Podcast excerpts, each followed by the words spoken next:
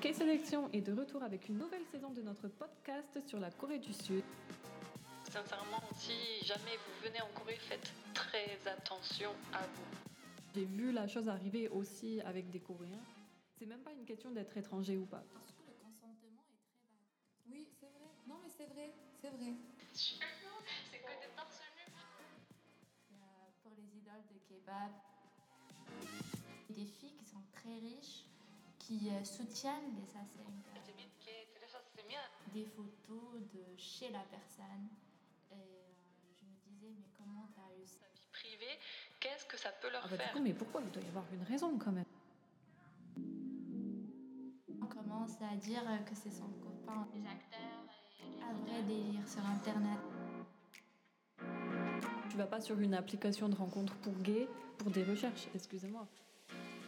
C'est insultant pour la communauté Oui. LGBT. Nouvelle saison de notre podcast. Moi, je disais, euh, ben, en Corée, on travaille 7 jours, c'est trop. Ben, ben, tout le monde travaille 7 jours, qu'est-ce que tu veux Hmm. Euh, Je sais pas. Euh, Mes droits. Oui, bah oui. Nouvelle saison de notre podcast. Et il a dit, ça se trouve, c'était pour se faire un coup de pub.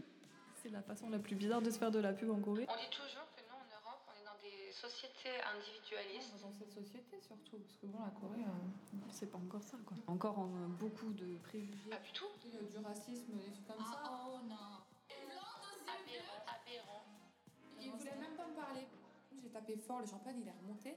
Ça mine partout dans sa gueule. Surtout connaissant la société coréenne, qui- les mentalités n'ont pas évolué en même temps que la technologie, etc. L'idée du prince charmant.